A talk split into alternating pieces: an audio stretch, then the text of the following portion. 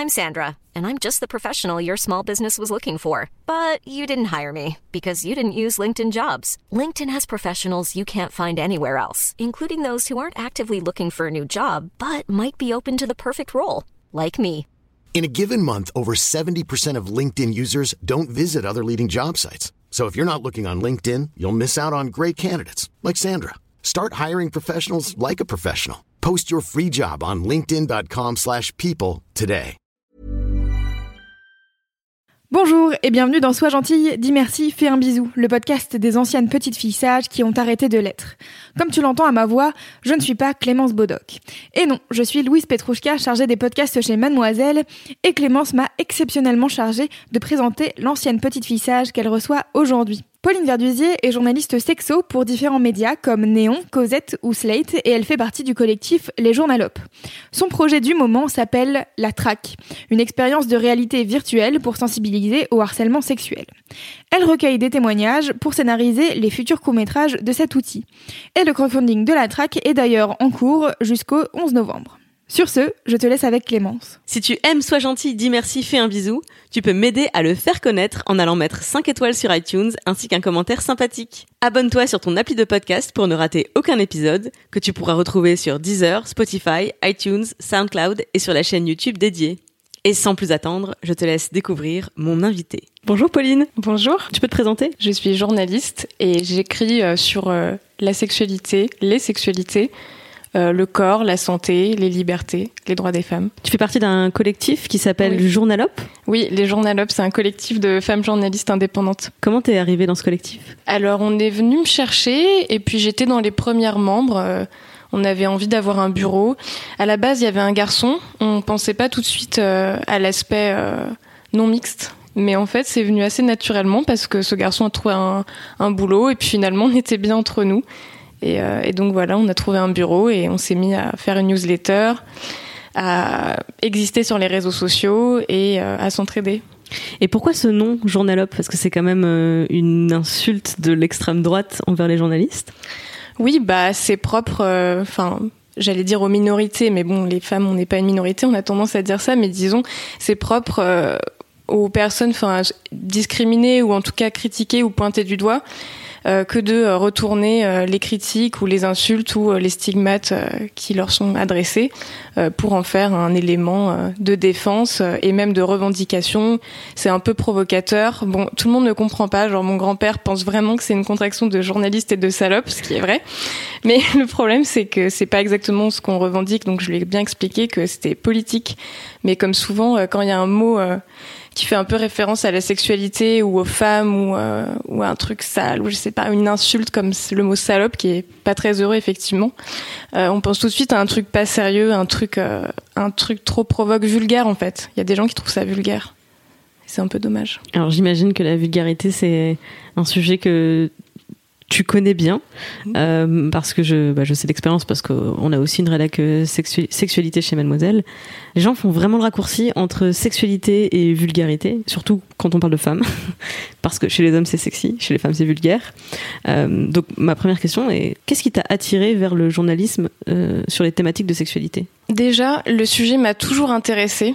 Euh, j'ai tout de suite vu, en fait, au collège, peut-être qu'on en reparlera après, que euh, il y avait euh, ce truc, en fait, de, de comportement différencié, en fait, envers les, les garçons et les filles, et notamment euh, dans tout ce qui avait trait euh, à ça.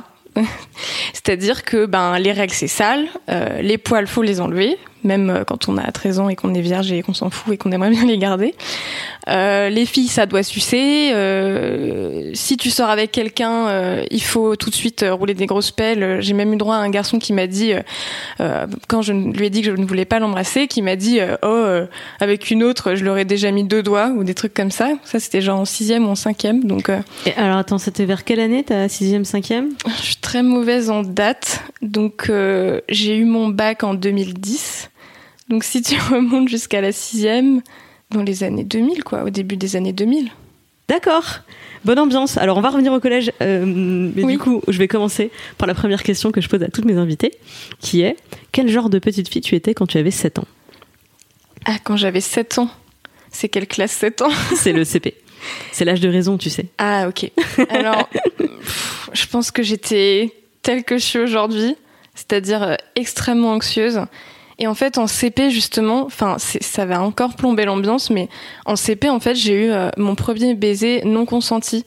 C'est-à-dire que voilà, c'est-à-dire que j'étais assise en fait avec mes copines et on faisait des trucs cool entre copines comme euh, on peut faire euh, en ronde, en ronde. Euh, on devait parler, on devait s'amuser et là il y a un mec qui me terrorisait, qui me courait un peu après. C'est marrant parce que j'ai aucun souvenir de lui par ailleurs, donc vraiment je m'en foutais de lui. Et en fait il m'a attrapé par les épaules, il m'a soulevé de terre et il m'a collé contre son visage quoi. Donc en fait, je me dis, et ça répond à la question d'avant aussi, je me dis en fait, c'est pas étonnant qu'aujourd'hui je m'intéresse à la sexualité, mais dans ce cas-là de très heureux et dans ce cas-là de très triste aussi, parce que je considère que les violences sexuelles, ça fait partie de la sexualité dans le sens où euh, c'est indissociable en fait euh, dans un cadre de société euh, patriarcale et, et, difficile et oppressante pour les femmes notamment. Euh, et aussi pour les hommes, mais beaucoup pour les femmes. Et je me dis, mais en fait, euh, justement, quand on me demande, mais pourquoi ça t'intéresse tellement le sexe? Pourquoi euh, tu parles tout le temps de ça, de rapports, de règles, de trucs? Je dis, mais en fait, enfin, c'est déjà c'est au cœur de la vie, c'est au cœur de ma vie. Ça, ça renvoie à une colère que j'ai en moi aussi parce que je pense que j'ai une image peut-être parfois un peu lisse de journalistes euh, sexo, sexy, cool. Euh, donc voilà, euh, oh une fille jeune, blanche, hétéro qui aime, qui parle de sexe en disant c'est cool le sexe. Et ben en fait ça ça plaît à plein de gens, mais ça m'énerve parce qu'en fait en vérité, moi j'essaie de faire des enquêtes et j'essaie de dénoncer des choses aussi. Et en fait mon métier et pourquoi je suis une journaliste sexo, c'est nourri de beaucoup de colère en fait. Et c'est nourri de, de tout ça. Une colère qui, tu es en train de l'expliquer, remonte à finalement. Euh, est-ce que tu dirais que c'était des événements que tu as vécu comme ce, ce, baiser forcé, on va dire, à, au, CP, des choses qui. des événements subis? Ou euh, des événements dans lesquels tu étais actrice, mais aujourd'hui, forcément, tu as un regard d'adulte sur, sur toutes ces histoires? Je pense que c'est un mélange. En fait, je dirais pas que j'ai été euh, totalement conditionnée euh, par des événements négatifs que j'ai vécus. Je pense que j'ai, il y a une part aussi de prise de pouvoir de ma part, ou en fait, et, de possibilités, parce que j'ai grandi dans un milieu euh, plutôt favorisé. j'ai pas eu de problème. J'étais très bonne à l'école. j'étais pas stigmatisée, je sais pas, pour ma couleur de peau, pour mon orientation sexuelle, pour mes mauvaises notes, pour mon comportement. justement, je cochais en fait toutes les cases. Mais en fait, m'a quand même permis aussi de m'en détacher. Et euh, et en fait mon engagement aujourd'hui il est fait de d'émancipation vis-à-vis de ça et en même temps de ces éléments là mais ouais surtout enfin de la prise de distance que j'ai eue euh, par rapport à ces événements.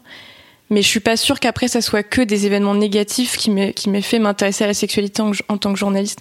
Je pense que c'est un vécu euh, profond et un sentiment de méconnaissance et d'inconnu et de sujets extrêmement riches complètement sous-exploités et, puis je dirais même un peu après, cyniquement, je me suis rendu compte que c'était euh, un bon business aussi pour moi et je me, et je me rendais compte que j'étais bonne là-dedans. Donc ça, c'est l'élément positif. En fait, j'étais bonne pour raconter ces histoires. Et ça, ça m'a plu et c'est et c'est une partie de l'histoire et l'autre partie de l'histoire, c'est ça m'a intéressé parce que ça me touche particulièrement en fait. C'est intéressant. Tu sais, j'ai une expression pour euh, décrire ce processus. Mm. Moi, je parle de retourner une carte privilège. Mm-hmm. C'est-à-dire, euh, c'est une situation dans laquelle t'es pas euh, favorisé. C'est-à-dire qu'on est t'es une femme dans une société patriarcale, tu l'as dit, dans laquelle les femmes sont victimes, dans laquelle les femmes sont victimes de violences sexuelles et sexistes. Donc, t'as pas la bonne carte en main. Mm. t'as plutôt une carte privilège contre toi, mm. que tu, des privilèges que tu n'as pas. Néanmoins, comme t'es pas tout à fait en bas de la, de la chaîne non plus, tu peux jouer. ce n'est pas entièrement dans ça va la vie va être compliquée et euh, tu trouves le moyen quelque part de retourner à ton avantage, de faire une force de quelque chose que sinon par ailleurs tu, tu pourrais subir. Et j'ai plein d'exemples comme ça de, de gens qui euh, euh, retournent, j'appelle ça vraiment une retourner de carte privilège, tu vois. Je le dis beaucoup pour euh, les femmes euh, qui se qui se prostituent par choix parce qu'elles ont décidé que c'est comme ça qu'elles voulaient se euh, se sustenter, euh, s'épanouir et grand bien leur face. C'est pareil dans une société patriarcale, encore une fois, euh, c'est cette configuration qui fait que vraiment il y a des hommes qui du coup payent pour avoir des relations sexuelles avec des femmes. Au bout d'un moment, même si dans l'idée je cautionne pas une organisation juridique légale dans laquelle on, on viendrait légitimer cette euh, cette, cette inégalité entre les hommes et les femmes dans ce rapport, puisque 99% des clients de la prostitution sont des hommes, peu importe que la prostituée soit un homme ou une femme en, face. Euh, mais néanmoins, je comprends totalement la démarche des individus qui retournent à leur avantage ce, ce système, euh, absolument hallucinant. Bah, disons que dans la théorie, euh, je suis très indignée et je comprends euh, vraiment l'indignation et, c'est vrai qu'en fait, on ne devrait pas avoir à payer euh, pour du sexe, on ne devrait pas avoir à, avoir ce rapport marchand avec des femmes, mais moi, je pense que je défends un féminisme pragmatique. En fait, c'est il faut protéger et, euh, et guider. Euh, et en fait, moi, quand j'écris des articles, euh, que ce soit sur les violences sexuelles ou euh, je sais pas sur le clitoris, euh, sur comment parler de sexe dans son couple. C'est sûr que d'une partie théorique, je me dis, ben en fait, et j'ai une copine qui dit ça très bien, coucher avec un mec, de toute façon, c'est coucher avec l'ennemi, ils comprendront jamais. Et, et quelque part, c'est vrai, et je suis d'accord avec ça. Et en même temps, je, je suis dans un pragmatisme qui fait comment on fait avec ce merdier en fait. Et c'est ça la carte privilège, c'est effectivement on est dans un merdier. Ça serait bien qu'il n'existe pas, sincèrement, parce que franchement c'est trop, c'est trop dur. Mais ce merdier là, de ce merdier là, il sort des choses, euh, des livres, des témoignages, euh, des initiatives. Ça fait un peu libéral de dire ça, mais en même temps il faut bien s'accrocher à quelque chose quoi. Je pense que c'est pas euh, contradictoire avec euh, justement les deux démarches. Pour moi, elles sont complémentaires. La démarche libérale en fait qui passe par euh, l'empouvoirment individuel j'appelle ça évidemment. Au bout d'un moment personne va changer ta vie à ta place. Donc do it. Personne n'a dit que c'était facile. On a juste dit que c'était potentiellement la seule solution. Et en même temps évidemment c'est profondément injuste que ce soit les mêmes qui aient besoin de faire des efforts pour se sortir de leur situation ou améliorer leur situation alors que peut-être qu'en tant que société on pourrait redistribuer les cartes je vais revenir à ton parcours. Oui. Euh, donc, euh, le principe de ce podcast, c'est que je t'envoie une liste de questions et tu choisis celle qui te parle le plus.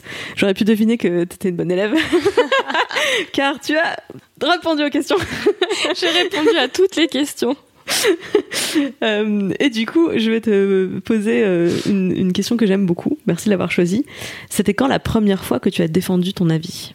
Alors, comme je suis très scolaire, j'étais très scolaire, je suis moins maintenant, mais quand j'étais euh, au collège-lycée, bah, mon but dans la vie, c'était d'avoir des bonnes notes et d'avoir des amis. J'avais des amis, j'étais bien entourée. Mais euh, du coup, je pense que mine de rien, comme ça occupait beaucoup de ma vie, et quand même c'était une stimulation euh, intellectuelle, ben, là où j'ai défendu mes avis, c'était dans le domaine scolaire. Et donc, bah, je pense que un des premiers travaux dans lesquels je me suis affirmée, et j'ai dû exposer mon avis, parce qu'en fait, dans, dans l'école française, on n'apprend pas du tout à exprimer son avis haut et fort et à argumenter. Peut-être dans certains cours euh, d'anglais où c'était juste pour apprendre à parler anglais, mais euh, on est complètement dépossédé de, de ça en fait. Et du coup, j'avais fait un TPE, donc euh, travaux pratiques euh, encadrés. Je, Je crois que c'est travaux personnels encadrés. Travaux mais- personnels encadrés, ouais, merci. C'est effectivement un devoir pratique, un projet Voilà. pratique concret. Et qu'on doit en- présenter l'année du bac. Voilà. Donc ça c'était au lycée. Et donc là je l'ai fait sur le sexisme dans la pub. Et en fait euh, j'avais vu toutes les pubs euh, ben Tom Ford, Dolce Gabbana. Et en fait ça m'avait vraiment frappé je m'étais jamais intéressée à ça.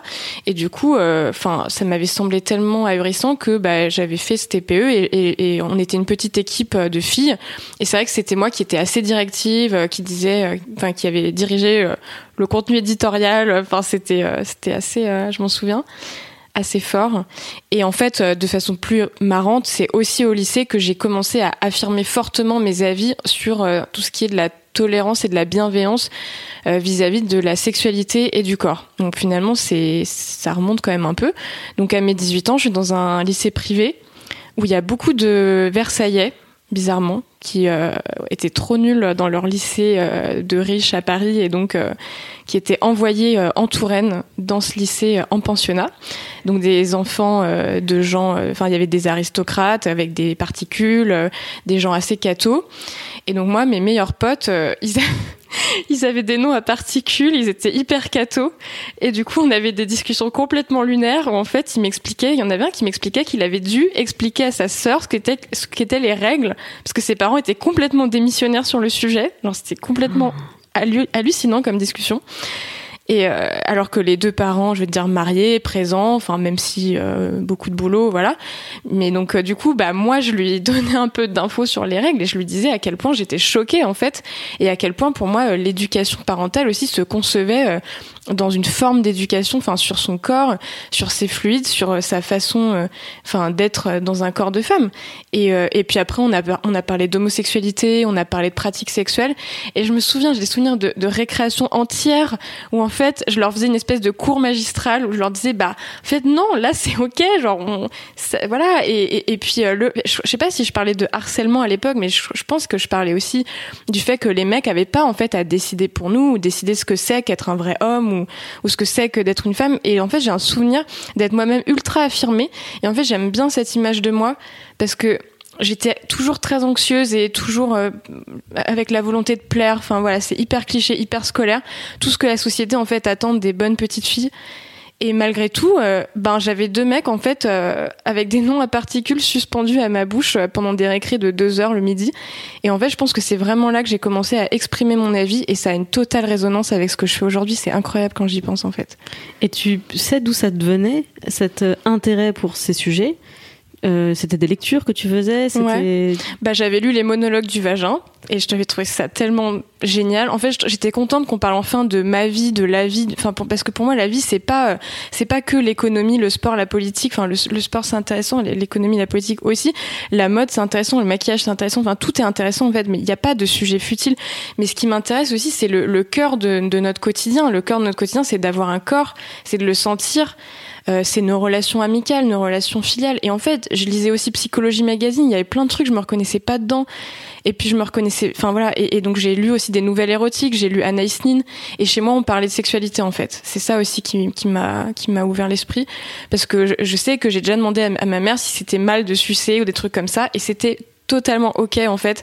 Et elle m'expliquait bien que le plus important c'était de faire des choses parce qu'on en avait envie et que euh, n'importe quelle pratique pouvait être euh, belle si elle était faite par amour et que c'était à moi de décider. Enfin elle a eu un super discours sur ça.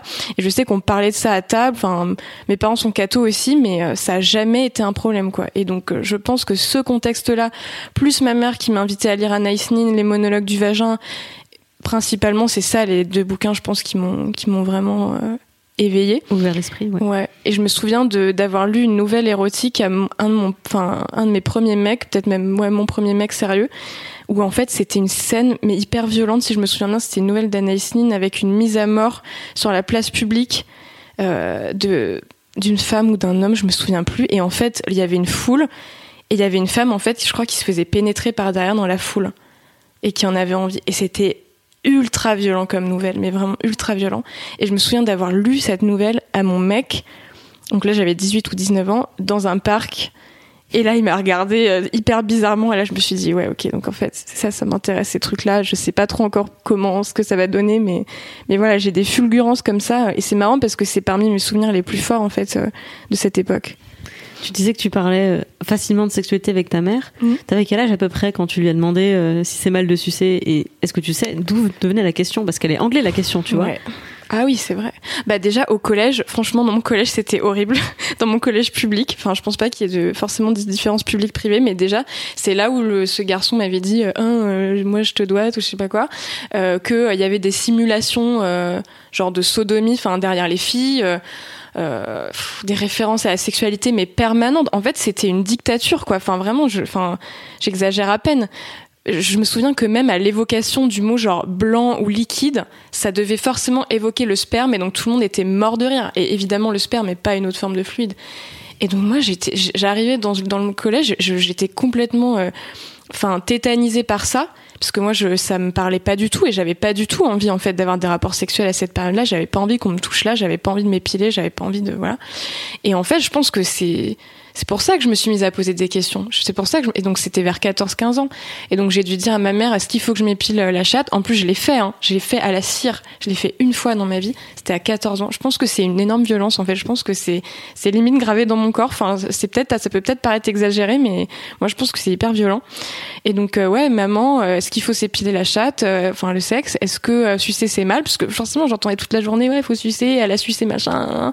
Moi j'étais là waouh donc ça veut dire eh oui on m'avait dit ah et si t'es pas sorti avec quelqu'un euh, de manière un peu poussée, donc j'imagine avec euh, ce qu'on appelait du touche pipi, ce qui est horrible, absolument horrible pour euh, évoquer les caresses quand même. si t'as pas fait ça avant le lycée, tout le monde va le savoir. tout le monde va le savoir et t'auras trop l'affiche. Là, oh mon dieu, du coup c'est pour ça. Et mes parents m'ont tellement rassurée. Enfin, pas tellement parce que j'étais quand même méga anxieuse et je pense qu'ils m'ont pas assez rassurée dans mon enfance, mais ils ont quand même essayé, ils ont été très à l'écoute. C'est ouf parce que donc on a 5 ans d'écart environ. Et moi j'étais dans un collège public aussi en Moselle, 900 élèves. Euh, collège qui mélangeait vraiment euh, trois euh, milieux sociaux assez distincts. Euh, déjà c'était un, il ratissait toute la campagne donc t'avais tous les enfants des villages dont, enfin moins, c'est-à-dire village dans lequel t'as le clocher, la mairie et c'est tout. Donc pas de contact avec l'extérieur on va dire parce que bon avant d'avoir le permis ben tu sors pas. Et il y avait les les enfants de la cité minière à donc euh, dans la ville. Donc euh, plutôt euh, classe sociale assez euh, défavorisée des parents qui ont, sont déjà à la retraite alors qu'ils ont 40 ans euh, ou alors euh, des mineurs euh, déjà cassés etc enfin il y avait encore des mines et c'était la fermeture à cette époque. Et il y avait aussi euh, la cité des immigrants. Euh, donc là c'est plutôt les fils et filles de immigrés euh, du Maghreb mais dont la plupart étaient là depuis plus longtemps que mes propres grands-parents. c'était la vague, ouais, c'était une vague d'immigration, euh, un peu la même. C'était avant les guerres, bref. Et donc euh, dans ce collège, c'était vraiment euh, melting pot, quoi. Enfin, et la même chose que toi. Je peux raconter la même chose que toi, c'est-à-dire les sous-entendus, tout ça. Euh, alors un peu moins un peu moins cru, c'est-à-dire un peu moins explicite sur euh, il faut sucer, il faut ceci, il faut cela. Sans doute j'étais aussi, euh, alors j'étais moins anxieuse, je pense, donc j'étais un peu plus protégée de tout ça. Je- vraiment, je les regardais en, en pensant, Hum, vous vous bluffez. c'est-à-dire que les gens qui racontaient ce qu'ils ont fait, je suis là. En fait. euh, euh, par exemple, quand ils parlaient de ce qu'ils faisaient à des, à des meufs et euh, de combien de doigts ils mettaient, des trucs comme ça, j'étais là, anatomiquement Non, moi j'ai suivi les cours d'SVT. je pense que vous mentez. Donc, Moi, des- j'étais trop naïve. Franchement, moi, je gobais tout. J'étais hyper influençable et tout, impressionnable. Non, mais tu vois, c'était des trucs du style, euh, ouais, tu vois, euh, on s'amusait avec des fruits et légumes, j'ai commencé par des concombres, on a fini avec des aubergines, et je suis là, non, je pense pas.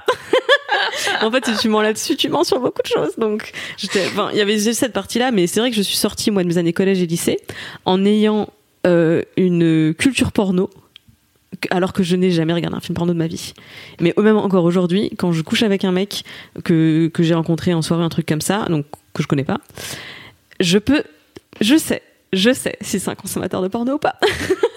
Alors que vrai. vraiment j'en ai jamais vu, mais juste par son, par le comportement, par des, des, des réflexes ou des, je sais pas, des, des, des acquis, on va dire, qui me paraissent à moi lunaires parce que ben oui, forcément quand j'ai des relations avec des gens qui ne, qui- ont leurs propres euh, habitudes par exemple, qui sont pas celles du porno, qui sont les leurs, la différence elle est manifeste quoi. Déjà ils, ils savent que tu connais pas la Corée, mais c'est comme euh, je danse le rock, tu vois, et bah quand tu danses le rock euh, avec un nouveau partenaire, bah déjà tu t'adaptes à sa à sa prise, de comment il, pr- il prend la main, etc., à comment il dirige. Ça prend quelques temps de se suivre, de suivre son son lead. Mhm. Et, euh, et après tu suis et en fait toutes les passes qui sont faites euh, oui lui il connaît les pas mais si il dirige mal t'arrives pas à suivre et si tu connais pas les pas ben il y en a plein que tu peux pas inventer. Et je pense que c'est pareil avec euh, ben, la sexualité et avec plein de positions. Bien ouais il y en a plein qui sont tu connais le pas de base mais il y en a plein d'autres. En fait faut communiquer sinon c'est tu connais pas quoi. Et vraiment désolé j'ai pas regardé le, le manuel en ligne. J'ai- je connais pas la Corée et c'est manifeste quoi. Mais c'est fou donc je à 5 ans d'écart je cons- que moi ce que j'ai vécu tu l'as vécu en encore plus euh, encore plus fort quoi Ben ouais, ça, ouais, ça m'étonne pas tant que ça. C'est pour ça en fait aujourd'hui tous les discours alarmistes euh, sur le porno. En vrai, enfin moi j'ai jamais regardé de porno quand j'étais au collège, j'en ai regardé après, mais ça m'a pas empêché. Enfin après voilà, moi ma génération, euh, les gens regardent, enfin les garçons voyaient du porno. Je sais pas comment c'était vraiment avant, mais pff, en même temps, euh, je sais pas, peut-être qu'il y a 50 ans, enfin on harcelait aussi les petites filles et puis, euh, enfin je sais pas, il y avait d'autres formes en fait de violence. Je suis pas sûre que ça soit que le porno. Alors évidemment, euh, c'est sûr que d'être biberonné au porno euh, toutes les années collège, ça doit pas faire beaucoup de bien euh, dans. ça doit pas améliorer ce qu'on a vécu toi et moi tu vois c'est de, de mon temps de mon temps je parle comme si j'étais vieille putain de mon temps! Il y avait pas de smartphone et il y avait pas de porno à la récré. Mais il y avait euh, Canal Plus le samedi soir Voilà. et euh, il y avait mon grand frère m'a raconté que et euh, j'ai piqué une cassette à euh, mon oncle euh, quand je suis allée chez lui euh, le week-end dernier et il faisait tourner ça et puis après il y a eu les disquettes il se passait des, des disquettes avec des trucs dessus. Donc c'est juste que cette influence elle elle est plus prégnante aujourd'hui j'imagine. Oui. mais enfin ça, ça existait déjà avant c'est juste sur Ouais. d'autres supports Et euh, d'ailleurs, du coup, comme je parlais de ma mère, euh, je peux dire aussi que le jour où j'ai fait l'amour, enfin le jour, pas le jour même, mais quelques jours après, euh, je lui ai dit, j'étais quand même hyper gênée. Et tout ce qu'elle m'a répondu, c'est quand même mythique, c'est oh d'accord. Et, et en fait, enfin en fait c'était peut-être pas tout de suite après, mais pas longtemps après, elle m'a dit ah j'en peux plus, est-ce que je peux le dire à ton père? C'est genre s'il te plaît, s'il te plaît. Et franchement, c'était c'était sa seule, enfin c'était sa seule réaction notable quoi. Sinon, euh, c'était genre ça a été euh, tout, enfin voilà. Donc c'était marrant. Euh, c'est une des questions, non? La, la première fois que tu as eu une relation sexuelle. Ouais. Ah, pourquoi t'as choisi cette question? Bah, pff, en fait, je crois que c'est aussi mon côté scolaire où. euh, Elle était dans la liste, donc tu t'es dit. ouais. Bah non. Après, je sais pas si c'est hyper notable, mais en gros, enfin aussi quand même, ça peut être positif de dire ça dans un podcast, c'est de dire bah euh, donc c'était consenti, c'est ce que j'ai écrit, c'est- c'était consenti, j'ai pas saigné et j'ai pas eu mal, donc pas dans mon souvenir. Déjà c'est pas mal. Et en même temps, ce qui m'a fait chier, c'est de me dire, je me dis que c'est pas mal, mais je dis ah ouais c'est est-ce que ça veut dire que ça c'est les, les éléments euh, minima- minimaux euh, pour que ça aille mais en même temps est-ce que ça en fait euh, quelque chose de satisfaisant? Je suis pas sûre surtout que en fait j'ai découvert que c'était un mec qui était en couple beaucoup plus âgé que moi enfin de genre 4-5 ans mais à- donc j'avais 17 ans à cette époque-là c'est quand même un gouffre enfin t'as l'impression que c'est un gouffre Ouais. et en fait, c'est fou parce que je crois que j'ai rencontré sa copine quelques, des années plus tard et qui m'a dit qu'en fait elle était sortie avec lui et qu'il était, qu'il la trompait, enfin tout le temps euh, et qu'elle était pas du tout au courant. Et en fait, il est possible que donc euh, ma première fois, c'était euh, euh, dans un cadre de, de tromperie, même si j'aime pas ce mot. Et euh, je trouve ça horrible, quoi. C'est, je trouve ça. Pourquoi? C'est, je suis pas moralisatrice. Hein, euh, c'est moi-même, euh, j'ai, trompé, on m'a trompé. Enfin, c'est la vie. Mais euh, je sais pas. En fait, ce mec savait pertinemment que c'était ma première fois. Et je trouve que un mec, un mec cool, il aurait dit, réserve-toi ça pour euh, quelqu'un d'autre, quoi.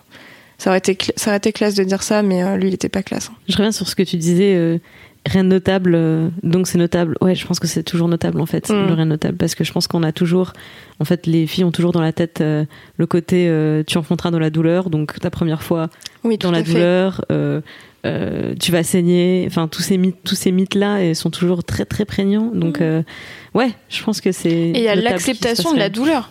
Quand je me plains euh, d'avoir un peu mal euh, quand je vais chez les- la gynéco, ma mère ne comprend pas.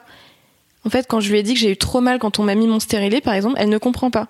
Elle me dit mais non mais enfin vous êtes dans la plainte aujourd'hui vous êtes trop dans la plainte. Mais mais c'est ça aussi enfin voilà c'est ça être une femme. Et je me souviens je me suis fait harceler euh, par un de mes profs et je sais que ma mère m'avait dit ah bah oui elle m'avait beaucoup écouté et tout ça et elle m'avait dit mais c'est aussi ça être une femme. Et en fait je trouve ça horrible parce que en même temps elle a été vraiment d'un grand soutien et d'une écoute et importante pour moi et elle est c'est quelqu'un d'exceptionnel je pense mais euh, mais c'est horrible parce qu'elle avait tellement intégré ça qu'elle voulait presque me le transmettre enfin et que même euh, de dire que ben ouais en fait la douleur euh, l'accouchement mais on oublie tout enfin voilà tout ça c'est cette amnésie de la douleur en fait que sont censées euh, intégrer les femmes mais moi je me dis je suis vraiment pas d'accord en fait moi à, quel moment euh, je dois avoir mal? Enfin toutes les histoires que j'entends mais de trucs de, femmes on leur retire leur stérilet mais n'importe comment elles ont trop mal. Alors je sais que ça fait mal mais on leur pose mal une fois deux fois on leur dit pas on les informe pas. Et on leur dit euh, j'ai même une copine qui me disait oh bah ils m'ont pas dit ça parce que peut-être qu'ils pensaient que j'étais douillette ou peut- peut-être que si que ça j'ai dit, non attends c'est bon. Tu connais ton corps c'est des médecins. Enfin en fait t'as pas à t'excuser d'avoir mal quand on te fait mal et ça je suis vraiment en colère contre ça. Et ça je serais jamais d'accord avec ça euh, pour ma mère quoi. Et c'est pour ça que je dis que quand même ouais j'ai pas eu mal et c'est quand même un fait notable oui c'est finalement ouais Moi aussi, j'ai eu beaucoup de colère à un moment donné sur euh, cette. euh, Il y a une forme de résilience dans cette transmission euh, de, de l'acceptation de la douleur, Mhm. comme si euh, accepter cette, enfin refuser cette douleur, c'était tomber encore plus bas dans la chaîne alimentaire ouais et de renoncer à se battre quelque part. Mhm. Et pour moi, finalement, c'est tout le contraire. C'est justement commencer par déterminer que ça, c'est pas normal. Mhm. On n'est pas d'accord pour subir ça. C'est au contraire être, euh, se rendre plus forte pour euh, mener les combats qui, qui Mhm. méritent de l'être, quoi. Après, j'aime bien quand on se vante entre filles, euh, c'est contradictoire, hein, de genre tolérer la douleur, mais dans le sens où on dit oh là là, mais s'il avait un quart de ce qu'on a, mais laisse tomber, il serait mort, là on serait en train de les, de les tirer par terre, de les traîner, ils seraient la langue pendante, euh, ils auraient tellement mal, et c'est ça, ça, ça rend en colère, mais ça fait rire aussi, on se dit ouais quand même on est forte quoi. Mais tu sais, je pense qu'une de mes scènes préférées de toutes les séries que j'ai pu voir de toute ma vie. C'est une scène de la série Sense8 Mhm. où je sais pas si tu connais. Je l'ai pas vu. Ok, donc dans Sense8, le principe c'est que tu as huit personnages qui sont connectés émotionnellement Mhm. par la sensation aussi. Et donc pareil, par exemple, s'il y en a un qui a un mal au cœur, enfin, qui a ressenti une énorme tristesse, tous les autres vont la ressentir. Mhm. Et donc un matin, il y en a un qui se réveille et qui est là, Oh, j'ai tellement mal au ventre, je suis en train de crever. Il est en train de paniquer. Tu le vois, il dit à son mec, euh, putain, je, je, je sais pas ce qui m'arrive, mais là vraiment faut que tu m'emmènes à l'hosto, je vais pas survivre et tout. La panique totale. Scène suivante, tu vois une des huit meufs connectées, en train de changer un tampon dans la toilette Eh parce bah qu'elle oui. avait ses règles et l'autre Eh il bah était ouais. en train de ressentir la douleur de règles et il n'en pouvait plus. Ah oui. J'étais morte de rire. Eh oui. Les mecs. Oh là Faut là. créer un simulateur. Faut faire des stages de formation. Euh, on a parlé de sexe, mais j'aimerais qu'on parle d'amour. Yes. C'est quand Alors tu m'as mis comme question la première fois que tu es tombée amoureuse. C'était Ouais. quand et qu'est-ce qui s'est passé? Alors en fait, elle m'a posé un peu des problèmes cette question parce que c'est un- en fait limite c'est même comme la première fois. Enfin là, je vais sembler euh, très militante et tout, mais en fait tout ça c'est aussi des c'est un peu théorique et puis c'est aussi lié à ce qu'on s'imagine que ce que c'est la première fois, ce qu'on s'imagine ce que c'est que l'amour? Enfin ça fait cliché, mais de dire en vrai euh, la vraie première fois c'est peut-être sûrement euh, la première fois que j'ai un orgasme avec un mec. Enfin je sais pas ou la première fois que j'ai genre lâché les vannes et que je me suis pas mis sur le dos parce qu'il fallait, enfin parce que quelque part une petite voix me disait que c'était ce qu'on attendait de moi. C'est peut-être, c'était peut-être ça en fait ma vraie première fois. Mais bon. Et donc la première fois euh, où je suis tombée amoureuse, bon c'est compliqué comme question, mais du coup j'ai mis, euh, je suis tombée amoureuse d'acteurs parce que je trouve ça cool parce que je les érotisais et ça je trouve ça cool en fait. Donc euh, j'érotisais Daniel Radcliffe. George Clooney et euh, un, un acteur euh, qui joue dans Street Dancers. C'est un, un film sur le des battles de rap, enfin de danse, de danse et sur du rap. Et, euh, et l'acteur, j'ai oublié son nom, mais euh, il est, il était très beau et vraiment j'en étais mais dingue. Genre, il était magnifique. Et après ça, euh, j'ai eu des petits copains et en fait mon premier petit copain, donc euh, je l'ai mis parce que c'est quand même notable aussi. euh, C'était un mec que j'ai rencontré dans un festival euh, au lycée en seconde ou en première. Et en fait, euh, ben, il avait, j'ai réalisé au fil de la relation que son ex était enceinte de lui. Et en fait, il a disparu quand elle a accouché. Donc euh, c'était quand même un drôle de truc. Surtout pour moi, euh, la petite euh, minette d'enfants euh, bien rangés avec leurs quatre enfants et leur petite maison, leur pavillon, être avec quelqu'un qui avait plein de problèmes, des problèmes d'addiction, des problèmes psychiatriques aussi, je pense, c'est possible.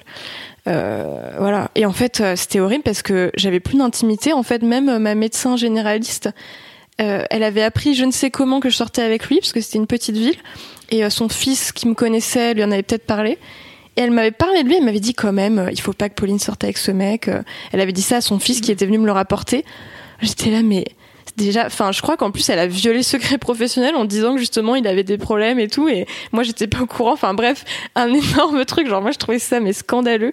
Et mon père travaille dans le milieu hospitalier aussi, on en a parlé et il trouvait ça absolument scandaleux aussi. Donc bref, donc tout, enfin voilà, c'est lui, j'étais vraiment amoureuse de lui, mais bon, il m'a fait beaucoup souffrir. Et euh, Comment tu voilà. décris la sensation de tomber amoureux?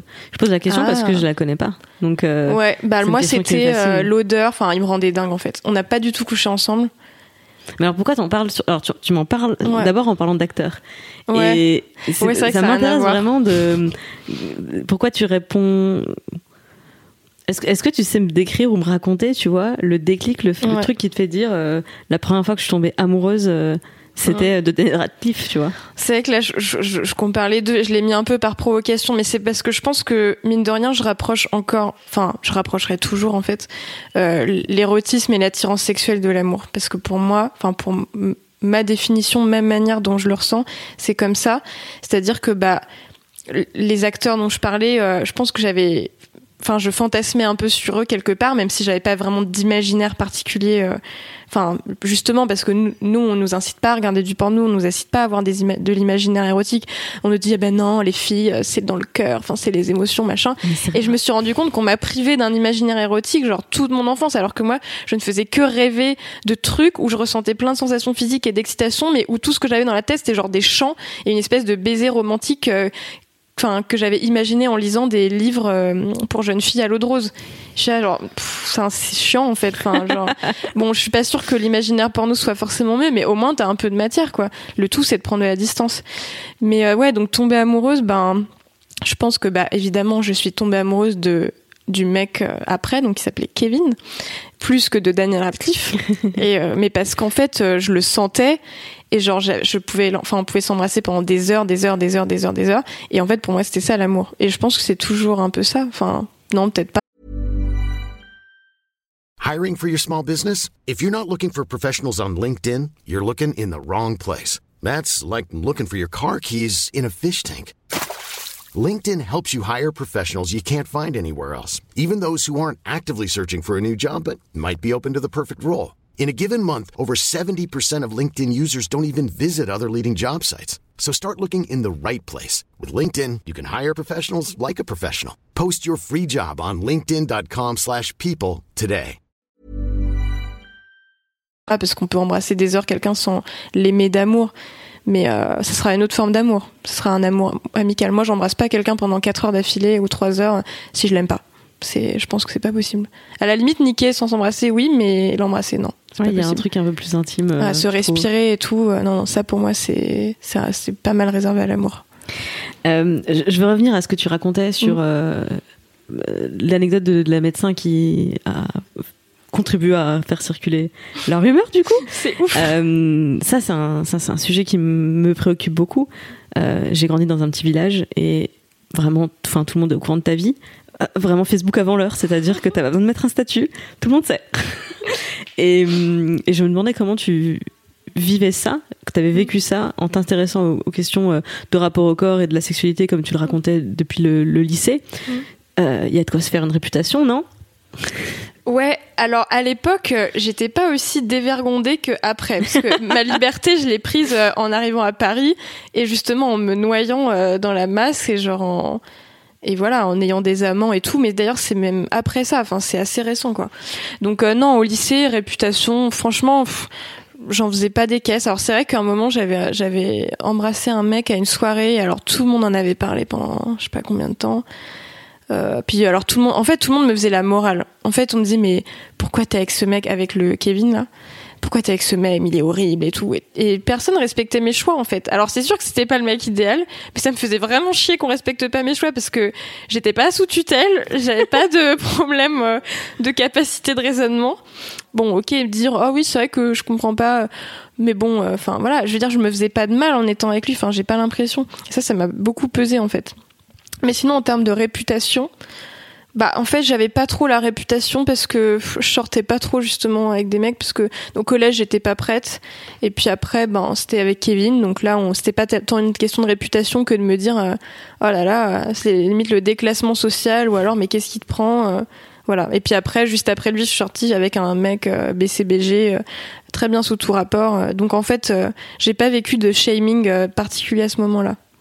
Et aujourd'hui dans ta carrière professionnelle c'est des choses qui t'arrivent? Non en fait, je, je pense que j'ai de la chance. En fait, j'ai l'impression, en fait, ma force, c'est que je pense qu'on m'écoute. Et justement, dans les questions, euh, enfin, que t'as posées, il y avait euh, quand est-ce que tu t'es rendu compte de ton de ton potentiel ou de tes capacités, un pouvoir, un pouvoir, que t'avais un pouvoir. Et en fait, je trouve ça hyper intéressant parce que c'est très euh, ambigu parce que en fait, je pense que j'ai un pouvoir d'avoir les idées en place, de pouvoir les dire, de pouvoir les écrire et d'avoir de la chance de le faire et d'en vivre, c'est encore mieux. Euh, en revanche, euh, comme j'ai dit tout à l'heure, je pense que c'est parce que je coche plein de cases et ça m'énerve parce que j'ai un pouvoir parce que quelque part je suis un peu je suis un peu normée en fait. Tu vois, j'ai pas euh, je sais pas mon apparence ou ouais, ou ma sexualité, ou la, façon dont je parle, ou mon milieu social, tout ça, encore une fois, ça joue euh, dans le fait que j'ai ce pouvoir. C'est évident. Et ça, ça, j'en ai totalement conscience en fait. Et c'est en ça que ça m'énerve parce que ça veut dire que t'as le droit d'être une femme, mais uniquement si tu coches plein de critères de, de lisseur, enfin de lissage, de, de bienséance et tout. Alors après, j'ai encore du plaisir, à- enfin j'ai du plaisir toujours à dire à la radio ou dans des articles des trucs que je pense vraiment, des trucs qui qui sont pas forcément normés, enfin qui sont surtout pas normés justement. Et de, j'écris sur le BDSM, j'écris sur, euh, bah là je, suis en train d'écrire sur le périnée euh, justement, et, et même euh, je vais parler de fuite urinaire et puis je m'en fous et puis c'est hyper important et voilà. Et, et ça j'ai cette liberté là qui est qui est hallucinante. Mais il y a une petite part de moi qui me dit ouais mais regarde, enfin franchement, je vais, je vais chez une psy euh, pour pas que mes problèmes d'anxiété se voient trop. euh, je me maquille euh, parce que je me dis, bah au moins, si jamais j'ai l'air de pas aller bien, bah au moins j'aurais l'air peut-être un peu mignonne, un peu bonne, quoi. Et en fait, je me déteste de penser ça, ça me saoule. Mais, mais je peux pas m'empêcher, de- de, de me dire qu'en même temps, bah c'est comme ça que j'y arrive. Enfin, c'est affreux. Peut-être que je m'en émanciperai plus tard. Par exemple, ma mère, si elle m'entendait là, elle serait pas d'accord. Elle me dirait, mais attends, mais tu fais ce que tu veux. Elle, elle me dirait, mais moi, regarde, j'en ai rien à foutre de ce que je mets. Et puis, ça m'a jamais empêché de faire quoi que ce soit. Et sûrement, mais après, elle a été aussi mère au foyer longtemps. Elle est travailleuse sociale. Euh, voilà, elle vend pas, elle vend pas forcément sa personne. Moi, je suis journaliste, je suis précaire. J'essaie de vivre de ma plume, mais je vends une espèce de concept, en fait. Et c'est ça qui est un peu ambigu parce que je me dis, bah, si j'ai ce pouvoir, c'est aussi parce que, euh, bah, c'est ok pour les femmes comme moi de parler, en fait. Et je trouve ça trop triste parce que il y a d'autres, enfin, il y a vraiment une place à faire, notamment médiatique, à d'autres femmes, en fait. D'autres femmes euh, qui représentent d'autres choses et d'autres combats et qui sont, qui sont mieux placées, en fait. Je pense pas que tu prennes la place de qui que ce non, soit. je la prends pas, mais, mais, mais je me dis juste que ça m'énerve en fait de me conformer à des trucs parce que je pense que je me conforme encore beaucoup à ce qu'on attend de moi. Et ça m'énerve parce que je peux pas trop m'en empêcher pour l'instant. Oui, ben, pour reprendre mon exemple de, des cartes, Voilà, c'est c'est exactement ça. C'est C'est-à-dire que oui, tu, quand tu dis je coche des cases, tu as un certain nombre de cartes en main. Et, et l'arnaque de ce jeu euh, auquel on joue tous et toutes, c'est que les femmes ont jamais une main gagnante. Ouais. Tu peux, tu peux gagner des tours, tu peux remporter des parties, Mm. mais fondamentalement, on n'a pas dans nos cartes le- la main gagnante. Alors que chez les mecs, il y en a plusieurs. Déjà, il y a le mal alpha, donc il gagne sur un terrain, il est le mal alpha. Mais après, dans chaque catégorie, tu vois, si par exemple t'es un mec mais t'es gros, tu peux être le gros rigolo, le gros, euh, le bon copain, tout ce que tu veux. Si t'es une femme et que t'as la carte gros, désolé, t'es négligé. T'es, Ouais. voilà, c'est de ta faute, tout ça, feignante, tout ce que tu veux. Ouais. C'est- forcément négatif. Alors, et les mecs, ils ont, Ouais. ils ont plusieurs possibilités. Et encore une fois, quand je dis ça, je dis pas du tout que euh, ils gagnent à tous les coups Ouais. et que c'est facile. Non, bien parce sûr. qu'effectivement, euh, enfin, les cartes sont très très nombreuses dans ce Oui, dans oui, ce jeu. Et, euh, et selon ben, la, la main que tu as à ce moment-là et, Ouais. et ce qui est en train de se passer dans ta vie, dans la société à ce moment-là, Ouais. on n'est pas tous gagnantes. Mais en fait, dans le jeu des femmes, par exemple, même si t'es t'as la carte, t'es super belle, c'est compliqué aussi parce que Ah oui, bien tu sûr. vas être victime de plein d'autres choses. Ah bah oui. Alors, tu vas avoir plein de facilités, tu vas Ouais. pouvoir socialiser extrêmement facilement, mais te faire Ouais. harceler beaucoup plus. Ouais. Enfin, ce type de ce type de choses, tu auras moins de crédibilité dès que tu voudras faire des choses un peu intellectuelles. On remettra sans arrêt en cause ta légitimité à être là parce que t'es quand même un peu trop belle pour exercer ce métier euh, et être arrivée là où t'es euh, sans avoir euh, Ouais. sauté des étapes, pour le dire euh, de façon pudique, euh, Ouais. mais pas moins dégueulasse. Ouais. Non mais en fait ça va jamais. Parce que Ouais, par exemple moi j'aime bien me maquiller et euh, le nombre de mecs qui m'ont dit mais arrête de te maquiller t'es tellement mieux au naturel et je suis là mais putain mais genre mais allez tous mais vous faire voir parce que en fait c'est moi qui décide de mettre mon maquillage. Alors c'est vrai que j'ai dit que j'avais tendance un peu à me conformer et il y a sûrement des attentes sociales là-dedans mais justement je suis en train de me construire de me construire mon identité elle est encore mouvante et j'ai envie de me mettre je crois que là je, je suis capable d'affirmer en fait j'ai envie de me mettre du maquillage certes c'est peut-être pour me conformer à certaines attentes mais en fait ça me plaît enfin c'est aussi mon rituel du matin ça me relaxe énormément j'écoute la radio j'écoute des podcasts en me maquillant enfin en fait, c'est hyper important pour moi et, j'adore ça. J'aime bien sortir maquillée, j'aime bien euh, mettre du rouge à lèvres et tout. Et, et je déteste ça parce que en même temps, dès que tu mets pas genre ton trait de eyeliner parce que justement tu trouves que t'as un joli teint et tout, et ben après on va te dire ah, putain t'as l'air crevé quoi. Surtout l'anti-cerne. Vraiment l'anti-cerne. C'est Tu le mets une semaine, un jour tu le mets pas, tout le monde est là. T'es malade mais ça m'énerve tellement, j'en ai trop marre. Enfin, je sais mais laissez foutez la paix à mon visage en fait. Enfin, là je suis là je suis revenu de vacances, je suis un peu bronzée et j'ai un pote qui m'a dit euh, ah ouais euh, t'es je t'ai jamais vu aussi bronzée. euh, pourtant tu forces pas mal sur le fond de teint d'habitude et tout. Je suis là, mais t'es sérieux? Non, mais, mais, mais laisse-moi, enfin, laisse-moi vivre ma vie. Et jamais, il y a, évidemment, il y a de commentaires comme ça faits aux mecs. Enfin, Tu leur fais un commentaire sur comment ils sont rasés ce matin, tu sais? Mais moi, jamais, mais je suis hyper choquée. Enfin, j'ai déjà entendu des potes dire, oh, elle a fait ses 30 ans. Ah, C'est des mecs quand même qui sont à moitié chauves avec du bide à bière et tout, hein. et des poils partout. Enfin, après, j'adore les poils, mais genre, sais, mais, en fait, mais pourquoi vous dites ça? Enfin, c'est affreux. Et surtout, la notion de ce qui est beau, moche, maigre, gros, pas beau, pas lisse ou quoi. C'est absurde et c'est complètement débile quoi. Les, les canons de beauté. Euh, autant se les approprier et jouer avec, c'est sympa et c'est sûr que ça rend la vie facile quand tu quand tu débordes pas euh, des trop des cas, ça, t'aide socialement et tout. Mais c'est d'une tristesse en fait de considérer ces catégories-là comme des, des fins en soi et des, des trucs qui définissent ton identité.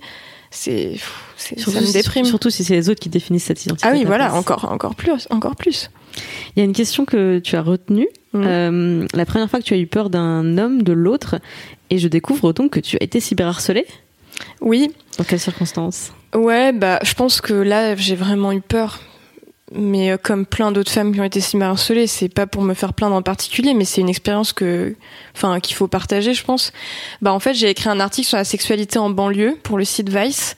Et ils ont eu la mauvaise idée de retitrer ça euh, de manière vraiment pas élégante en disant, en mettant euh, comment baisse-t-on en banlieue, un truc comme ça, un truc irrespectueux qui rendait pas hommage au papier parce que euh, le papier c'était juste des témoignages en fait, enfin de jeunes que je connaissais, enfin des amis d'amis, et c'était des gens qui racontaient leurs galères de contraception, enfin baiser dans les voitures et tout, enfin des histoires quoi, et, voilà. Et du coup je me suis pris une grosse grosse vague de cyberharcèlement, mais mais qui en même temps je comprenais parce que et puis il y avait le double truc de parce que je suis blanche, je parle de banlieue. Enfin, il y avait tout ça et je peux et je le comprends. Enfin, je veux dire, il y a pas de problème.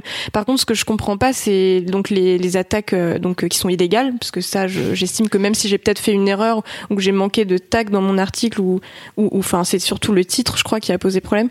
Ben, j'ai pas à recevoir des menaces de mort ou de viol. Et en fait, là, il y avait un mec qui avait témoigné dans l'article, mais qui en fait était, qui avait fait de la prison qui je pense avec peut-être aussi des problèmes d'addiction. Et en fait, il a senti, je pense qu'il avait une emprise sur moi parce qu'il savait que je voulais bien faire, que je, je, lui ai fait relire son témoignage, que je voulais que tout se passe bien. Et en fait, quand il a vu ça, il a pété un câble et je pense qu'il a raison. Mais du coup, c'est parti très loin, quoi. C'était genre, tu sais, euh, la violence, euh, genre, euh, c'était, il m'a appelé, il m'a dit qu'il allait me tuer, enfin, qu'on allait venir me violer en bande, machin. Enfin, vraiment, c'était horrible. Et en plus, c'était quelqu'un que je connaissais, enfin, que j'avais rencontré. Du coup, enfin, la, la menace, elle est tangible, tu vois. Le témoignage était anonyme, j'imagine. De lui, ouais. ouais. Mais le problème, c'est qu'il y avait une photo de lui avec, enfin, il y avait des photos en fait des gens avec leurs mains devant leur visage. Lui il était assez reconnaissable. Mais bref, il était hyper heurté par le titre, ce que je peux totalement comprendre. Et du coup, je lui ai, j'ai tout fait pour faire changer ce titre, pour que Pierre publie un mot d'excuse par la rédaction et tout ça. Et t'es euh, freelance, donc en fait. Euh, et en plus, j'ai été payée une misère et j'ai eu aucun soutien. Enfin bref. Juste pour que je comprenne comment ça se passe, parce qu'en fait, euh, nous, on change aussi beaucoup les titres entre nous, mais ça se fait toujours avec l'accord de la journaliste. Ah ouais, mais non, en fait, moi non. freelance, c'est, mais c'est une pratique normale, c'est-à-dire que j'ai l'impression que c'est normal, mais maintenant, je demande toujours à relire avant publication sur Internet, parce que là, j'ai clairement été victime d'un, d'un, d'une recherche de buzz en fait, qui m'a vraiment coûté cher, parce que après Enfin, ça a vraiment réveillé des peurs en moi et franchement, euh, ça m'a vraiment pas aidé dans ma vie, quoi. Alors après, c'est un risque hein, quand on est journaliste de se faire menacer. Mais là, euh, le problème, c'est que s'il n'y avait pas eu ce titre, je pense que ce mec, il, était ok, il avait validé euh, le témoignage. Il m'avait dit ah, c'est bien que t'en parles. Et en fait, c'est juste que c'est quelqu'un qui est dans voilà, montrer les muscles, impressionner. Après, j'ai parlé à d'autres potes de, de cette banlieue-là qui m'ont dit, mais non, laisse tomber, c'est que du, c'est que du char. Il, il fera rien mais euh, c'est hyper traumatisant, surtout de la part de quelqu'un euh, dont tu as voulu respecter la parole et tout, et en même temps ça légitime pas euh, toutes ces menaces de vouloir lui faire plaisir. Enfin, et là j'ai vraiment été un peu ouais sous emprise à vouloir tempérer les choses. j'ai pas déposé plainte. Enfin voilà quoi. C'est hmm. voilà voilà. Donc là j'ai eu peur. Mais oui, j'ai même déménagé hein, parce que mon adresse ah était sur internet et tout. Je me suis dit, en fait, j'ai laissé couler. Puis presque un an après, il m'a envoyé, il m'envoyait des trucs, des freestyles, des trucs et tout. Et j'ai dit, ouais, je fais, je crois que je vais déménager. C'est horrible, hein. C'est pas que pour ça, mais je me, oui, ça a été une raison sans me mentir à moi-même, euh, c'est un peu pour ça, je pense. Tu t'es senti soulagée en ayant déménagé. Je me suis dit, bon, là, au moins, il n'y a pas mon adresse sur Internet, quoi. Mais euh, vraiment, quoi qu'il arrive, euh, donc moi j'ai j'ai beaucoup suivi, enfin j'ai suivi de près euh, Marion Séclin quand elle a aussi traversé euh, ça dans une autre dimension, mais et Nadia Dame de loin parce que je la connais pas personnellement, mais évidemment, enfin jeuxvideo.com j'ai l'habitude. quoi que tu dises, quoi que tu écrives, ça ne justifie jamais ce déchaînement de violence. et quand bien même le titre aurait été euh, irrespectueux ou qui rendait pas hommage à ton papier ou que les gens qui témoignaient dedans se sentaient insultés, c'est jamais une raison, c'est jamais une justification. Et je pense que c'est un truc qui est vraiment important à répéter et à percuter, c'est que mm. d'où vient cette libération de la violence sur Internet ou parce que t'es pas d'accord, tu peux te permettre de, gueuler. Mais en mm. fait, même ton euh, plombier, quand tu l'as appelé un milliard de fois et qui finit, il daigne se déplacer et que vraiment t'aurais envie de lui éclater la tête avec une poêle, en fait, tu lui ouvres la porte en disant bonjour monsieur, merci d'être là. C'est clair. D'où est-ce que sur Internet, du coup, tu te permets de déchaîner une violence que, euh, enfin, qui, qui te serait inimaginable dans la, mm. dans la vie, quoi. Et je trouve que le contraste était très fort euh, entre la, la, la, violence que j'ai vue euh, se déchaîner sur Internet, notamment à l'encontre de des dames. tu mets ça en parallèle avec comment se comportaient les mecs le jour du procès dans la salle d'audience, les déclarations qu'ils ont faites c'est incroyable. Enfin, euh, c'est presque un dédoublement de personnalité à ce stade d'être aussi ah euh, rageux et violent et et à côté de la plaque après euh, quand on se retrouve devant le juge à se trouver des excuses. Presque à pas comprendre. En et à pas comprendre et à dire ah c'était drôle. Donc ok. Mhm. Je vais poser une question qui, j'imagine, va rejoindre la précédente, mais sur un, dans un autre registre. une question que j'aime beaucoup, que je pose souvent. Euh, le jour où j'ai compris que j'étais une femme J'aime ah beaucoup oui. la diversité des réponses à cette question. Alors, c'était quand Qu'est-ce qui s'est passé bah, C'est pas très positif, encore une fois, parce que ce que j'ai mis dans le document, c'est euh, la découverte du rapport aux hommes, c'est-à-dire le contact des garçons. Donc, je pense que, enfin, j'ai senti que j'étais une femme euh, quand on m'a rabaissée parce que j'étais une femme, en fait. C'est horrible. Hein parce qu'avant, je m'étais jamais posé cette question. Alors après, j'ai toujours été très fille enfin mais c'est pas ça être une femme en fait. Enfin ça c'est juste euh, des cases sociales et, tu t'amuses en rentrant dedans ou pas. Et moi je trouve que ça me convenait de rentrer dedans. Enfin je crois que ça me convenait. Et du coup euh, j'aimais bien les vêtements et, et puis enfin même c'est on, on attribue ça aux filles mais bon c'est pas c'est pas c'est pas futile en fait le soin au corps et à l'apparence et tout ça. C'est important je trouve. Et euh, les garçons aussi s'en préoccupent. Mais euh, en tout cas j'étais contente d'être une fille. Je pense j'ai toujours été contente d'être une fille. Je trouvais ça passionnant. Je trouve c'est il y a tellement de choses à raconter. Enfin c'est enfin mine de rien, enfin dans l'oppression justement, il y a cette idée de, de sororité, d'humour et de, de, partage. Et je trouve ça tellement riche en fait de de lire plein de trucs sur nos vies, parce que nous on n'a pas peur en fait. On n'a pas peur de mettre les mains dans notre merde. C'est ça quand même qui est cool enfin tu vois chez les nanas. Et moi c'est peut-être ça finalement de manière plus positive où je me suis rendu compte que j'étais femme et que ça me plaisait parce que c'est plus ça qui m'intéresse dans la question. C'est que de me dire bah en fait j'aime ce que c'est même dans, dans la galère enfin même dans les, les problèmes que ça induit et dans le fait que je, me suis sentie femme parce que je me suis sentie rabaissée pour mon sexe. Bah c'est ce qui me plaît c'est de me dire bah en fait je vais dire non et, et j'ai la chance d'être voilà dans un pays où je peux dire non où je peux voilà.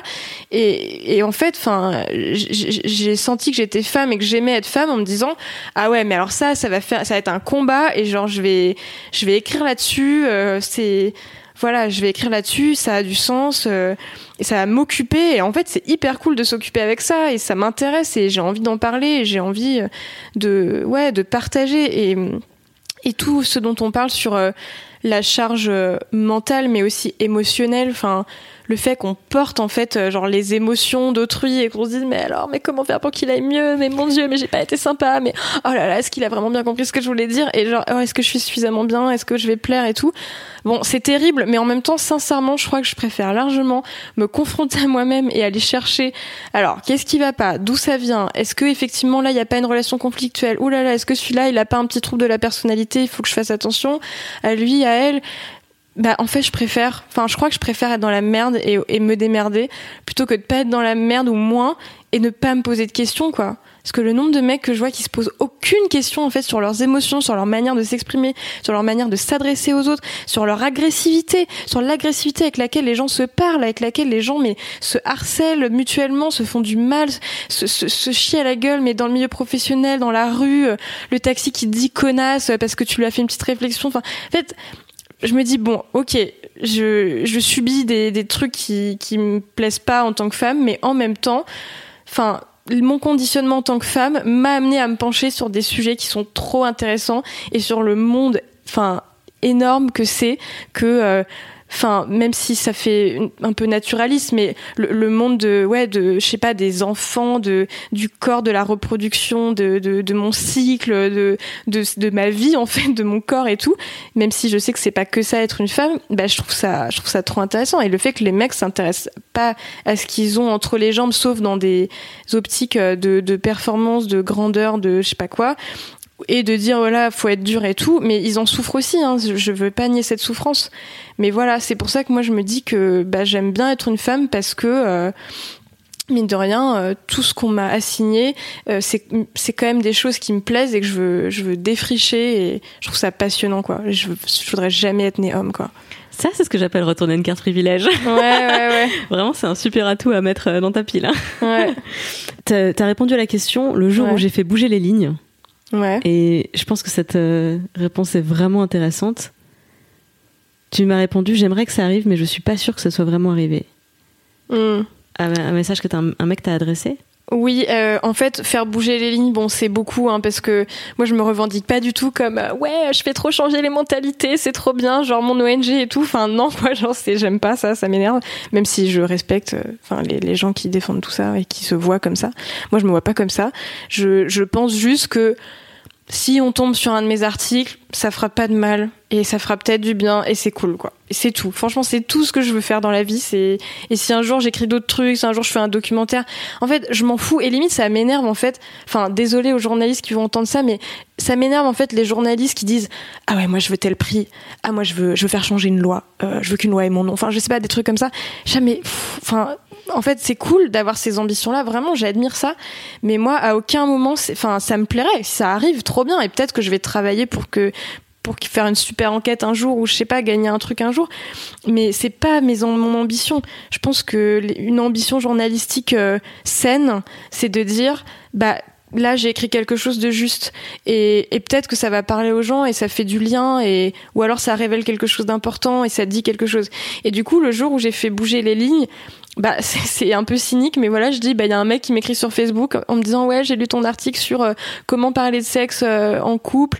Et il y avait un garçon qui témoignait euh, donc qui disait des trucs trop bien qui disait ouais moi j'ai enfin j'ai appris avec une fille plus âgée je me je me suis mis enfin je me suis mis dans la position de d'apprendre d'être l'étudiant enfin et puis maintenant, j'ai plus peur, euh, même de certaines parties de mon corps que j'explorais pas avant. Enfin bref, c'était très positif. Et donc le mec a dit ça. Il a dit oui, euh, euh, mais bon, c'est vrai que j'ai compris que bon, quand même, j'insiste un peu trop avec ma copine pour faire la sodomie ou les trucs comme ça. Et donc peut-être qu'il faudrait que je la laisse un peu plus, mais en même temps, elle veut pas trop.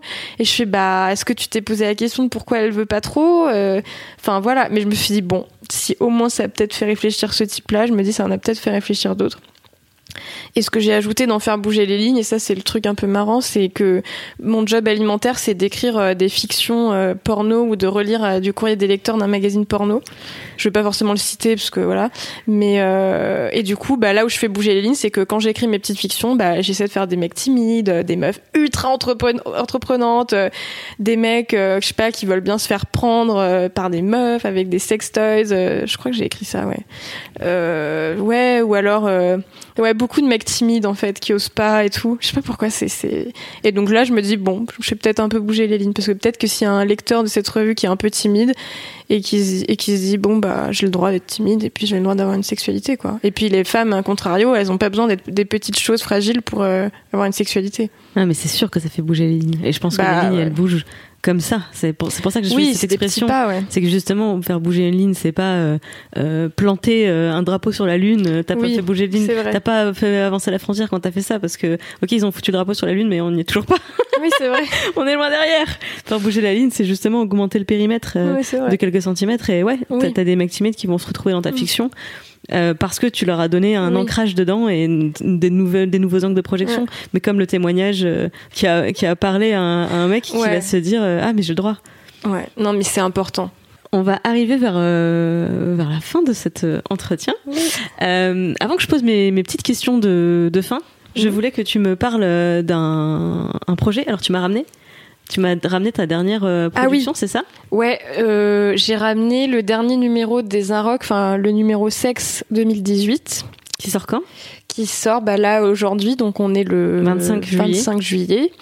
Euh, et donc dedans, j'ai écrit une enquête en fait sur MeToo et BDSM parce que en fait, euh, dans le mouvement MeToo, justement, on a beaucoup parlé de sexualité, enfin, plutôt hétéro et plutôt classique. Enfin, je sais pas ce que ça veut dire classique, mais disons pas euh, kinky, BDSM. Enfin, c'est-à-dire pas de pratique forcément alternative. Enfin, la, la, sexualité, en gros, plutôt dans le lit, plutôt à la maison. Enfin, avec euh, une pénétration, enfin la sexualité qu'on appelle vanille, je déteste ce mot, mais bon c'est pas grave. Et en fait, moi, je, ça m'intéresse le BDSM parce que je j'ai déjà interviewé des dominas et, et donc BDSM, voilà, c'est bondage, euh, sadomasochisme et soumission et domination. Et, euh, et, en fait, bon, il y a une sorte de petit milieu parisien euh, BDSM avec des soirées, avec des lieux. Euh, et, et, en fait, ben, j'ai essayé de récolter des témoignages pour montrer que, bah, en fait, donc évidemment, comme dans n'importe quel milieu, les violences sexuelles existent là-bas. Et, et, et, en fait, ça pose des questions parce que euh, le BDSM se revendique d'une culture du consentement, de, de safe word, et justement euh, disent, ben oui, nous, euh, justement, euh, on connaît très bien le consentement parce que comme c'est des pratiques à risque, c'est pratique en fait. Voilà, ça en fait partie. Et c'est vrai, et je pense que le BDSM a énormément de choses à apprendre à la sexualité en général et, et, et, au, et, sur le notamment en matière de consentement. Et je pense que c'est paradoxal dans l'opinion populaire, c'est-à-dire les idées reçues, c'est le BDSM c'est euh, du sexe violent, donc il y a plus de violence sexuelle Voilà. qu'ailleurs, alors que j'ai plutôt la sensation fait, que c'est l'inverse. euh, c'est respectueux et effectivement, euh, et ils me disent à juste titre, hein, euh, ils disent bah dans un rapport euh, classique, euh, tu vas pas demander bah est-ce que je peux te pénétrer? Et euh, effectivement, enfin, je pense qu'il y a très peu de gens qui disent demander à leur partenaire est-ce que je peux te pénétrer, alors que dans le BDSM, on va dire est-ce que je peux te fouetter, est-ce que je peux t'attacher, est-ce que je peux te faire ci ou ça? Et donc bon, je pense que ça c'est cool. Euh, mais voilà, ça m'intéressait. Alors je marche sur des œufs évidemment parce que l'idée n'est pas de stigmatiser les gens qui font ça, mais l'idée était de dire que en fait attention parce que en fait il y a des gens qui se servent du BDSM pour abuser des femmes et en fait on peut pas oublier la structure euh, enfin patriarcale qui fait que quand un mec est dominant et une femme soumise, c'est pas si anodin que ça. Et je fais pas ça pour être moralisatrice, hein. je suis vraiment pas moralisatrice, l'enquête c'est pas moralisatrice, c'est pour dire que en fait c'est on peut plus ignorer ces questions et, euh, et en fait le BDSM a beaucoup de choses à nous apprendre et je le dis dedans et je dis qu'il y a plein d'initiatives qui sont prises pour que les choses se passent bien et qu'il n'y ait pas trop de problèmes de consentement. Mais euh, voilà, il faut, il faut voir euh, comment euh, la violence, c'est qu'est-ce que ça veut dire la violence en fait, et même au sein d'un rapport consenti. Et euh, j'essaie pas d'expliquer ça par des trucs psychologisants ou quoi, parce que c'est pas du tout la question. C'est juste de dire, bah, par exemple, il y a un lieu qui s'appelle la place des cordes où les gens s'attachaient, et en fait, il se trouve que il y a, euh, je sais plus, c'est trois ou quatre femmes qui accusent le gérant de ce lieu de d'agression et de viol. Et le lieu a fermé. Il n'y a pas eu de plainte mais le lieu a fermé et, et on m'a confirmé que ça avait été fermé à cause de ça. Et donc je me dis bah en fait il faut en parler aussi quoi Donc ça c'est dans le numéro des Inrecuptibles de juillet voilà. 2018. Est-ce qu'il y a un autre, un autre, endroit où on pourra retrouver ton enquête? Car ce podcast va sortir sans doute en septembre ou en octobre. Ah oui, bah alors ça sera sur internet mais peut-être en payant quoi. Eh ben, c'est très bien. Je pense oui. qu'il faut payer pour accéder à un mmh. travail de qualité. Ça, j'ai aucun problème avec ça. Euh, et pourquoi ce podcast sortir en septembre ou en octobre? Parce que on a déjà convenu que je voulais le sortir au moment où euh, tu seras en train de lancer un, un crowdfunding euh, sur un projet pour lequel on s'est rencontrés justement. Euh, et je voulais que tu nous le, tu nous le présentes. Oui, euh, bah, rapidement, donc euh, ça s'appelle La. C'est euh, une sorte de série documentaire en réalité virtuelle. Donc en gros, on met un masque ou des lunettes de réalité virtuelle et on visionne une vidéo dans laquelle en fait on adopte le point de vue subjectif d'une victime de harcèlement, donc de harcèlement sexuel. Donc là, on a fait un pilote au travail. Euh, mais euh, ça a vocation à être dans la rue, euh, dans les transports, à l'université, dans une soirée éventuellement, enfin voilà. Et donc c'est pourquoi donc je fais ça avec Guillaume Claire qui est réalisateur et, et donc parce qu'on pense qu'en fait c'est un outil qui permet en fait de provoquer peut-être plus d'empathie que de voir un, témoignage euh, euh, écrit ou même de voir une reconstitution documentaire. Parce que là, il y a un point de vue subjectif et un côté euh, immersif avec la VR qui fait qu'on est vraiment dedans. Et en fait, c'est ça sert tout simplement un peu à contrer l'idée que enfin à contrer la minimisation qu'on entend encore en disant mais non ça n'existe pas. Parce que là bah du coup en fait c'est des témoignages enfin ça va être basé sur des témoignages réels. Et donc euh, on adopte le point de vue d'une victime. Mais par exemple un mec euh, la reluque ou euh, est hyper agressif un harceleur et s'approche super près Et en fait, bah, quand on termine euh, l'expérience, si on peut appeler ça une expérience, et eh ben, on peut dire, euh, voilà, c'est un témoignage et voilà ce que ça fait en fait. Même si peut-être que la personne ressentira jamais ça ou le vivra jamais, ben, ça peut être un outil de sensibilisation. Effectivement, avec Guillaume, vous êtes venu me présenter un prototype et j'ai pu tester une scène, euh, un scénario, on va dire, de harcèlement sexuel dans sur euh, dans le cadre de ton travail. Et euh, c'est vrai que le, fait de mettre le casque de réalité virtuelle ça c'est vraiment comme tu dis une expérience immersive. Et je trouve que tu arrives très bien à ressentir le sentiment oppressif de cette euh, de cette configuration. Et bon même si là en l'occurrence le scénario c'est un scénario test et qui et qui ça va très vite enfin la situation était était très vite très explicite. Mm. Euh, effectivement, dès les premières remarques, dès euh, les attentions non sollicitées, tu, tu, vois tout de suite la différence est manifeste entre le collègue qui, qui s'en fout, enfin qui est un peu juste un collègue, et le collègue qui, qui s'en fout pas, mais qui prête un peu trop d'attention pour euh, juste un collègue. Et bien sûr après ça va ça va crescendo. Et de la même façon que j'avais été assez bouleversé par euh, alors c'est une réalité virtuelle euh, mécanique hein, mais c'est la sécurité routière qui te fout un pareil un masque avec une vision un peu kaléidoscope qui qui reproduit ton champ de vision après euh, X verres d'alcool mmh. et qui fait qu'on te lance une balle de tennis et tu n'arrives pas à la rattraper alors que tu n'as pas bu d'alcool. donc c'est bien que le problème est que tu ne vois pas, donc tu ne peux pas ajuster tes mouvements. Et même marcher, ça devient euh, impossible. Donc tu arrives vraiment à ressentir des sensations. Et vraiment, j'avais le casque sur les yeux. Et quand le mec s'approchait de moi, j'ai, je bougeais sur la chaise. J'ai, mon langage corporel a, été modifié dans un, face à un film de 7 minutes où euh, je commence assise droite sur ma chaise. Et en fait, je termine avec les jambes croisées, les bras croisés sur, euh, mmh. en train de me tenir à l'épaule, le, coude croisé sur ma poitrine. Mmh. Et alors qu'il n'y avait personne en face de moi, mais j'avais envie de décocher une gifle. On l'a fait tester à deux hommes, ils se tendent énormément, ils se reculent beaucoup. Ah oui, bah mm. tu m'étonnes. Ah oui, parce qu'ils respectent pas la distance. Et c'est fou parce que c'est quelque chose qui est assez impossible à raconter, c'est-à-dire de dire euh, cette personne envahit systématiquement mon espace personnel. Ouais. Et puis en plus d'une culture à l'autre, ça change. Enfin, par rapport à un japonais, euh, nous on est invasif euh, de base en France, et par rapport à des, peuples plus latins encore, on est on est prude. dans un procès ou dans une affaire qui a été traitée par la Donc l'association des violences faites aux femmes au travail, il y a eu un cas où les patrons, les, directeurs ont dit euh, non mais en fait c'est notre méthode de management, elle est très tactile et familiale et familière et c'est comme ça qu'on travaille en fait. Oui, d'accord. voilà, donc euh, enfin vous avez présenté ce projet et enfin mm. moi qui ai vécu des situations de harcèlement, alors pas sexuel mais mm. d'harcèlement moral euh, dans un autre euh, emploi, je, je, suis très sensible à, ça et j'étais mm. très contente de voir que bah oui post MeToo, ça y est, il y a des choses qui bougent et des choses qui sont des outils qui sont développés pour ouvrir le dialogue et qu'on puisse parler de ces sujets, qu'on puisse essayer de faire comprendre des situations que ben d'autres personnes vivront jamais et tant mieux pour elles, pour qu'on puisse avancer en tant que société et pas rester enfermé dans une une, guerre des sexes entre guillemets euh, et je déteste euh, cette, euh, cette caricature parce que c'est pas ça qu'on veut quoi. C'est on veut avancer ensemble. Mm. merci beaucoup. De rien. Merci beaucoup pour tout ça. Je vais te poser une je vais poser une dernière question parce que je la je la pose à tout le monde. Vas-y. C'est quoi le pire conseil qu'on t'ait donné? Ah oui. Euh, alors il y en a plusieurs. Euh, globalement, enfin c'est genre de, enfin se caser un peu, enfin ou en tout cas rentrer dans la norme ou euh, pas trop, euh, ouais pas trop faire de bruit. Mais bref, enfin non c'est, euh, ouais c'est genre trouve un CDI parce que donc moi je suis journaliste précaire. On m'a toujours dit genre ouais le journalisme c'est bouché, il y a pas de boulot, il y a pas de, ou alors enfin le sexe c'est quand même pas trop sérieux. Enfin ça on me l'a pas trop dit mais un peu quand même. ou alors c'est un peu bizarre, voilà. Et puis un jour, il y a une copine qui m'a dit Ah, quand même, là, tu devrais, te faire une petite période d'abstinence sexuelle parce que je sortais d'une relation euh, compliquée. Et je m'étais dit Mais, mais je l'adore, hein, mais je pense que c'était pas du tout malveillant. Mais je me suis dit Mais.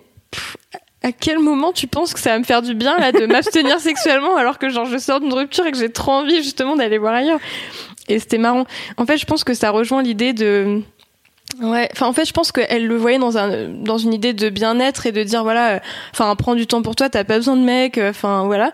Mais euh, et puis ça, mais sauf que c'est gênant parce que ça renvoie à l'idée que, enfin s'abstenir sexuellement, ça veut juste ça veut juste dire ne pas baiser avec un mec, ce qui est complètement absurde parce que tu peux faire plein de trucs, tu peux faire des trucs toute seule. Euh, enfin voilà, tu vois, tu, et puis si, ou avec des filles. Enfin moi je faisais pas de trucs avec des filles, mais tu peux faire un truc toute seule. Et donc euh, voilà, c'était pas un super conseil. Et donc je veux dire le conseil que moi j'aurais envie de donner, euh, parce que c'était l'autre question, je crois. Ouais. C'était euh, de ne rien s'interdire. Alors ça fait un peu. euh, C'est un bon conseil. T'as pas Ouais, besoin de c'est un- justifier. C'est un, ouais. très bon conseil. Ne rien s'interdire. voilà, être journaliste sexo, être maçon, être ouais, faire du grand reportage, enfin faire ce qu'on veut en fait. Être coiffeuse. Moi, je voulais trop être esthéticienne avant, mais mais bon, je, voilà, je, maintenant je suis journaliste, mais je veux dire être ce que- ce qu'on veut et ne rien s'interdire quoi. Merci beaucoup. Pauline. C'était passionnant. Merci beaucoup. Donc, Pauline Verdusier, et tu es journaliste freelance. Et on peut te retrouver, j'imagine, sur tes réseaux sociaux, sur Internet, un oui, site sur les réseaux sociaux. Réseaux et sociaux. puis euh, dans dans Slate ou dans Néon, les Inrocks. Merci beaucoup. Merci Clémence.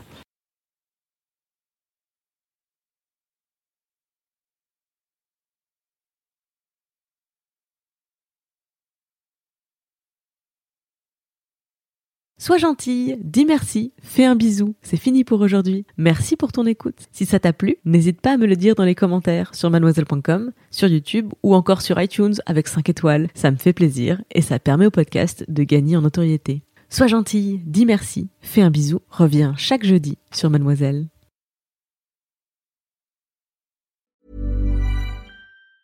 Mom deserves the best, and there's no better place to shop for Mother's Day than Whole Foods Market. They're your destination for unbeatable savings, from premium gifts to show-stopping flowers and irresistible desserts. Start by saving 33% with Prime on all body care and candles. Then get a 15-stem bunch of tulips for just $9.99 each with Prime. Round out Mom's menu with festive rosé, irresistible berry chantilly cake, and more special treats. Come celebrate Mother's Day at Whole Foods Market.